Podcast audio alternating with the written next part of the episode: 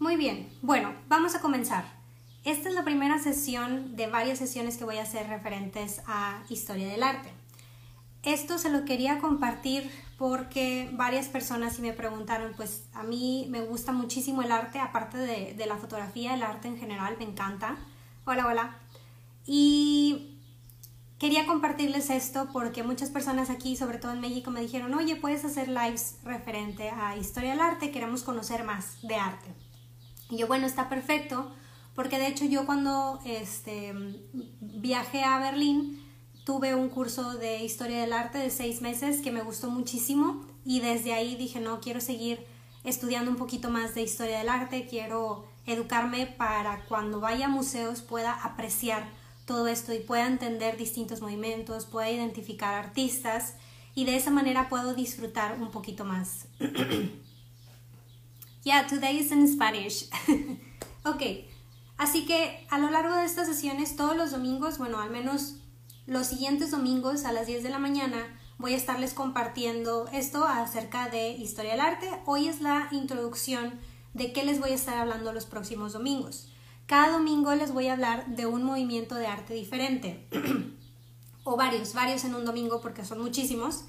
Y este, les voy a hablar de movimientos, de técnicas, de piezas de arte en específico, de en qué museos están, hablar un poquito de museos, etcétera, de los que he visitado. Y si no los he visitado, pues voy a estudiarlos para poderles darle mi, mi punto de vista. Estas sesiones van a ser eh, guiadas o inspiradas en un libro que compré que se llama The Short Story of Art, la pequeña historia de arte. Lo compré cuando eh, visité Ámsterdam en uno de los museos, que la verdad es, ha sido uno de mis favoritos por las obras que tenía, que se llama Rijksmuseum. Está muy padre, si tienen la oportunidad de ir a Ámsterdam, hay dos museos muy buenos. Hay uno donde tienen muchas obras del impresionismo de Van Gogh y hay este museo. Yo decidí ir a este porque a mí me gusta mucho eh, todas las obras de arte de Netherlands, de toda la parte de Holanda, porque tienen ese, esa técnica, me gustan mucho los colores, me gustan mucho y la verdad el museo me encantó porque entras y cuando entras la primera sección me gustó mucho porque eran los barcos que antes usaban en aquel entonces, las espadas. Había una espada que era más grande de mi tamaño y dije, bueno, ¿quién puede usar esta espada? O sea, estaba como dos metros la espada y eran las que usaban realmente para las guerras, los vikingos y todos esos. Entonces, realmente estaba muy padre el museo. Le recomiendo mucho ir a ese museo. Y bueno, y este libro lo compré ahí. Parece como si lo hubiera comprado en Louvre, pero no, porque trae la Mona Lisa y la Mona Lisa está en, en Louvre, en, en París. Pero no, me gustó mucho porque sumariza prácticamente todos los movimientos de arte que ha habido a través de la historia, desde la prehistoria hasta el siglo moderno. Entonces, todo esto está resumido en este libro y en este libro me voy a basar para estas sesiones que vamos a estar teniendo. Entonces, si lo quieren conseguir, la verdad lo recomiendo mucho.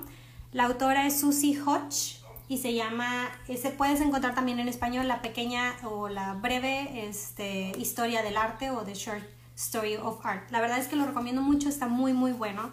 Este, y aquí es donde yo, por ejemplo, cuando fui a visitar Orsay, el museo sabía que había varios eh, piezas de arte que quería ver gracias a este libro porque me dicen en dónde están las piezas de arte.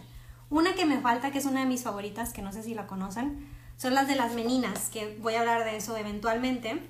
Y Las Meninas de Diego Velázquez es una de mis obras favoritas y está en Madrid, en el Museo de Madrid, entonces tengo que ir para allá a visitar a Las Meninas, que es una de mis obras de arte favorita.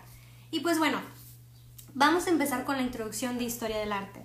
La inspiración de compartirles un poquito de historia del arte es precisamente porque es una de mis pasiones. No sé si han visto que en mi, en mi perfil dice Kim Garza Fotografía, en art, fotografía y arte, porque me gusta mucho inspirarme en diferentes obras de arte, en diferentes movimientos, me encanta estudiar el arte y es no solamente fotografía este, que considero arte, sino también toda escultura, pintura y me gustaría también compartirles un poquito más de arte en general y no solamente de fotografía. Entonces, hola, hola a los que se van conectando.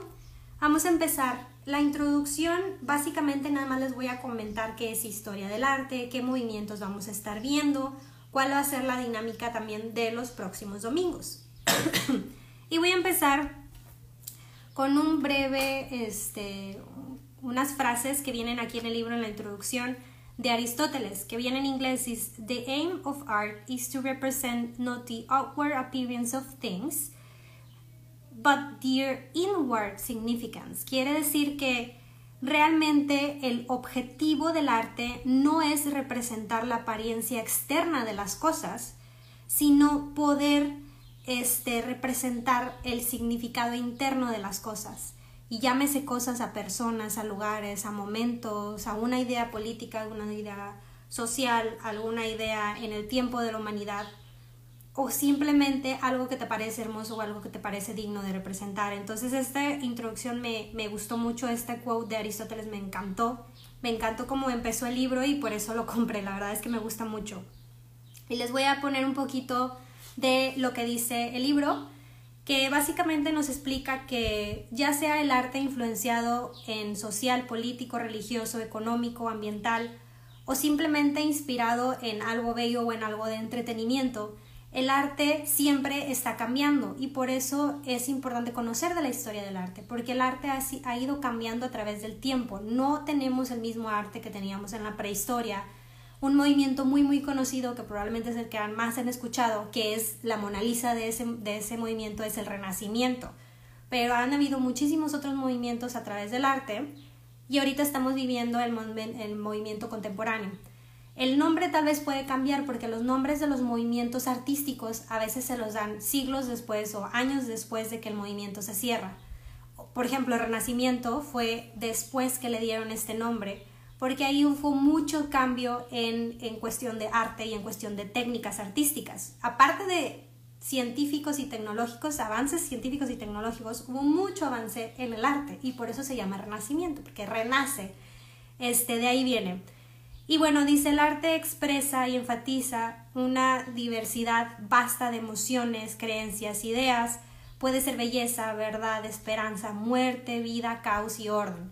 Para los que han ido a Italia, como les encantaba en los eh, italianos poder em, brindar la emoción de, divinidad y muchas veces lo hacían a través del miedo hay muchas obras de arte en donde empiezan así la matazón de puros niños y todo, y hay unos ángeles que vienen y te salvan. Entonces había una representación religiosa a través de una emoción de salvación combinada con el miedo de, ay, no quiero que me pase eso, mejor voy este, a la iglesia. Entonces, el, la obra de, las obras de arte en aquel entonces también eran mucho, tanto este, hablar de religión a través de las obras de arte, que es donde lo usaban muchísimo en el tiempo. Y aparte de retratar, también este, en los años de 1400 retrataban a los reyes y luego les mandaban los retratos a los reyes, los reyes para saber y conocer esto. O sea, realmente el arte a través del tiempo ha tenido una importancia y un avance en la humanidad que pues es importante conocer.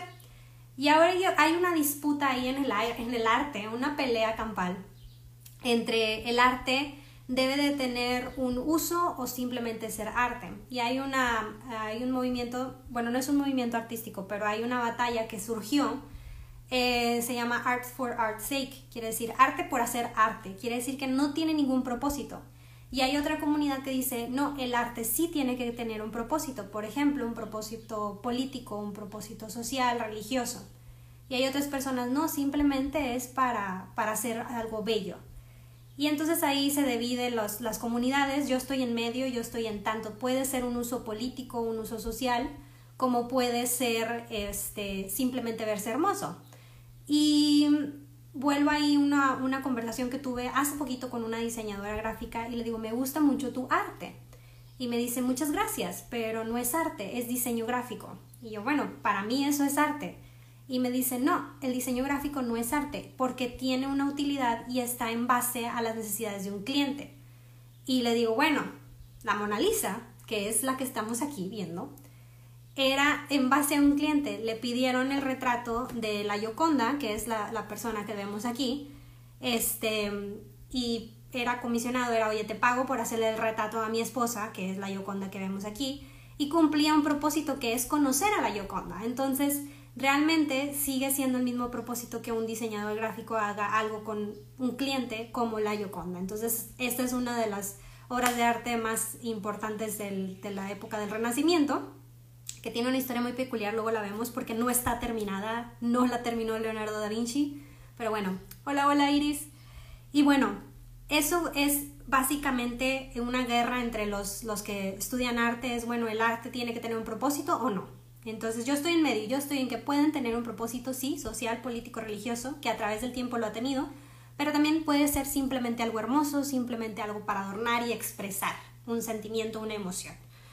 Y bueno, y nos vamos este, un poquito más adelante. Esto también a través del tiempo representaban muchas tradiciones a través de la humanidad. Este, bueno, qué tradiciones teníamos antes, qué tradiciones, qué, qué tipo de vestimenta. Entonces es como plasmar a través del tiempo cómo hemos progresado eh, la humanidad. Y el libro divide, de hecho, les voy a enseñar una hojita, todo lo divide en cada movimiento. Por ejemplo, vamos a ver movimientos, que empezamos con el movimiento prehistórico. Y vemos aquí prehistórico, se los voy a enseñar aquí en grande, nada más estoy diciendo prehistórico y habla de esto. Pero también habla de técnicas, de temas y de obras de arte en específico. Entonces lo que yo voy a hacer es en cada sesión les voy a tener una o más movimientos. Por ejemplo, el prehistórico lo voy a combinar con el griego y con el bizantino, que son los más viejos que tenemos, este, los iniciales. Nos vamos a enfocar también en el, lado este, que es en Europa, donde, donde nació aquí el arte y tenemos más información. Pero también habla en un momento dado de Frida Kahlo y todo eso, que ya es más de este lado. pero se enfoca más del otro lado. Y bueno, este también se divide en movimientos. Aquí en movimientos tenemos un quote de Piet Mondrian que dice, The position of the artist is humble, he is essentially a channel. Dice, la posición del artista es muy humilde porque él solo representa un canal. Canal llamándole a que el artista solamente está transmitiendo lo que está pasando a través del tiempo a través de su arte. Y esto lo hacían muchos artistas. Y eso también me gustó mucho porque creo mucho en eso. Bueno, realmente el artista representaba lo que a él le gustaba a través de su arte, pero estaba representando un, tiempo, un periodo en el tiempo en donde representaba la humanidad como estaba en cuestión de todos los aspectos. Y bueno, los movimientos, a lo que me refiero movimientos de arte son estos periodos de tiempo. El ejemplo es el Renacimiento, la época del Renacimiento, y ahí vemos a Leonardo da Vinci, por ejemplo, y en este movimiento, las técnicas que se usaron, si ven esta técnica que estamos viendo aquí, a ver, ahorita les pongo más, más obras para que vean diferentes tipos de movimientos. La técnica que usó Leonardo da Vinci es muy diferente, por ejemplo, a la que vemos en la época de la prehistoria, que es donde iniciamos. En la prehistoria pues no teníamos, eh, em, ¿cómo se dice?, profundidad de ángulo, tampoco, de hecho las que siguen no tienen profundidad hasta la tercera que les voy a enseñar. Entonces, los colores eran normalmente cafés, se usaban con los gises estos negros y realmente todo esto era, muy diferente en la época de Leonardo da Vinci. Entonces un movimiento es representado por la técnica que se usó, por los colores, por la profundidad de campo, por todas las características de la obra y este, también por los avances tecnológicos, porque cuando avanzaba la tecnología también avanzaba la manera en que las personas hacían arte. Entonces, por ejemplo, nos vamos un poquito más adelante y vemos ya más características y lo, por ejemplo, esta que es una de mis obras favoritas está muy, muy bonita. Esta es representación en, en Grecia. Entonces, ya tenemos un poco de profundidad, pero no es tanta y luego vemos más movimientos en donde empiezan a haber características diferentes, empiezan a haber técnicas diferentes, los pincelazos son diferentes. Aquí tenemos otro. Y si ven cada uno de estos movimientos que son diferentes, que les voy a hablar de todos los movimientos, tienen un periodo diferente. Hi Cristina.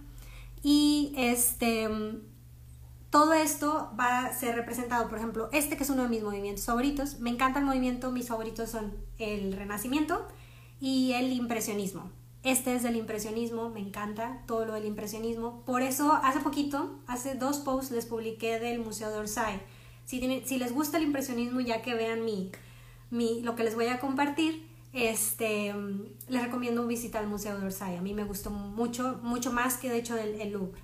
Y estos son los tipos de movimientos que hemos visto a través de la historia y si se fijan son diferentes en color, en textura, en la técnica, este es el surrealista, el pop art, muy conocido el, el pop art. Muy bien, entonces estos van a ser los movimientos. Ahora, en las obras de arte, en donde dice Henry Matisse, dice creatividad necesita coraje. Y también porque hay muchas historias, voy a ver si les puedo traer varias porque vamos a basarnos en el libro, pero los voy a complementar con más cosas. Hay historias en donde no podían este, expresarse a través del arte porque los mataban, porque el arte también era mucho metido con la religión y obviamente no podían representar algo que fuera en contra de la religión o en contra de algo político porque si no los, los mataban. Entonces, realmente la creatividad necesita coraje. También, cuando había un movimiento y tú venías y expresabas de una manera diferente, que rompía completamente al movimiento, también eran o los mataban o los desaparecían o los tachaban de locos porque no iban con las reglas del movimiento que estaban teniendo en ese momento. Entonces, los artistas a través de la época han tenido bastantes historias interesantes. También Van Gogh tiene una, que es uno de los más conocidos, este, una historia bastante peculiar. Eh, les voy a traer facts, por ejemplo, Van Gogh no vendió, vendió un cuadro en toda su vida, así, uno. Era extremadamente pobre, este, y no tuvo éxito cuando estaba vivo, pero muere y ahora pues es uno de los este, más representativos de la época del impresionismo junto con Degas, que a mí me encanta mucho, Monet y todos ellos, pero Van Gogh es en que encabeza, o sea, realmente empezó a tener mucho éxito después de esto. También les voy a hablar de algunos temas.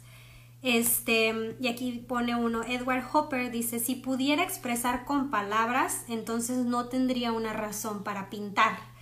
Y esto es lo que me encanta también de, del arte, o sea, todo lo que está detrás de la obra de arte es lo que me, me fascina, me, me, gusta mucho. Por ejemplo, la Mona Lisa, que es muy, muy popular, este, sí se me hace que está muy padre, me gusta mucho, pero me gustan muchísimo más otras obras de Da Vinci.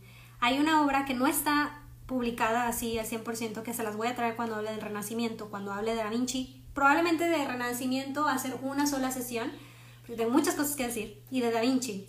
Otros que me gustan, que es un poquito más atrás, es Sandro Botticelli este, y la historia de la bella Simonetta. También se los voy a contar de Florencia, que me encanta.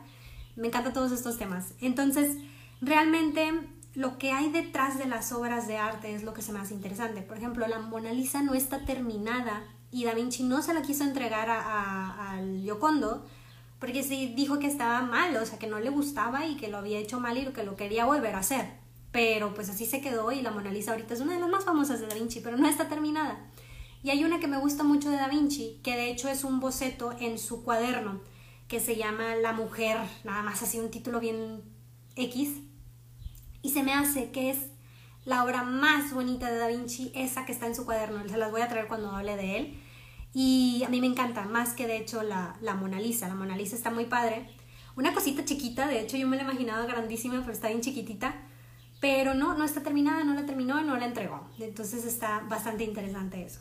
Vamos a hablar de, de, temas, o sea, pueden ser temas, como les había dicho, acerca de la sociedad, de la naturaleza humana, de religión, de simplemente expresar una obra de arte, como la lluvia estrellada, más romántico, o eh, cuestiones religiosas o cuestiones sociales. Por ejemplo, la de las meninas era un retrato que estaban haciendo de este, gente de la realeza, que me encanta también que las meninas, de hecho, este de, Diego Velázquez, que luego les enseño también, es nada más introducción, tiene... Ay, sorry que traigo tos.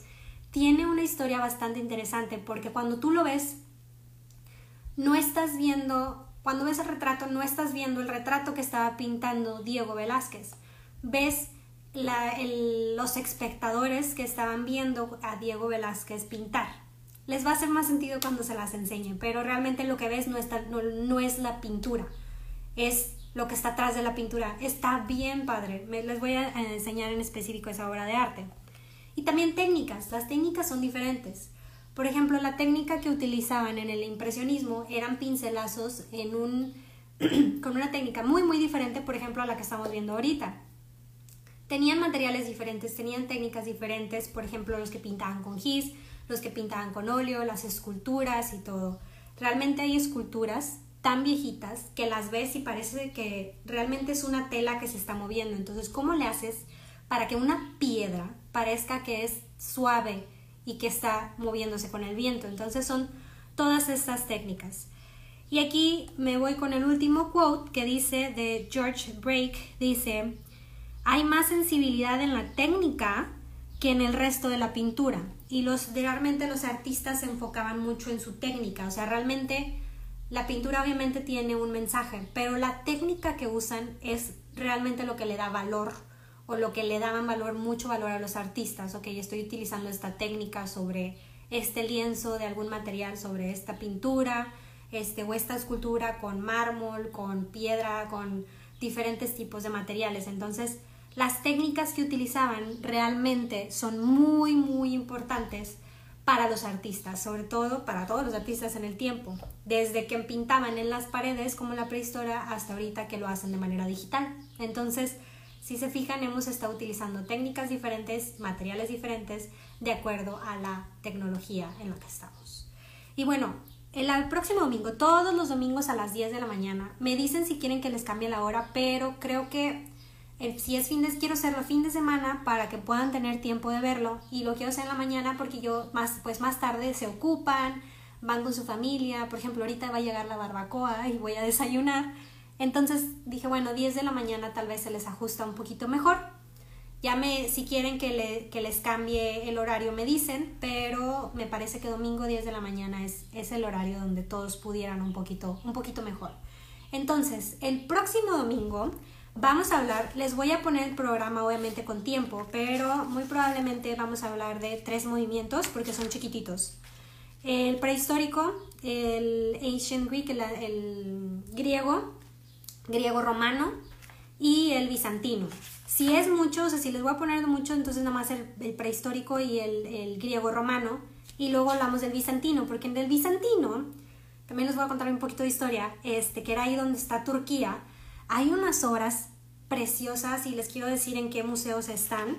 Y hay unas historias muy, muy padres de los bizantinos. Entonces, no sé si vaya a ser junto porque lo quiero mantener entre 30 y 45 minutos más preguntas, entonces para que sepan cómo va a estar la dinámica. Entonces, de ley, el próximo domingo, prehistórico y griego romano, y si no, también va a ser bizantino, pero probablemente bizantino es hasta el otro. Entonces, lo que vamos a hacer es que vamos a hablar específicamente de estos movimientos, pero para que sepan, ya saben que es un movimiento, ya saben por qué se les dice movimiento, ya saben, este periodo es, por ejemplo, prehistórico es de 5000 a 250 años antes de Cristo, y el otro vamos a ver 650 a 476 después de Cristo. Entonces,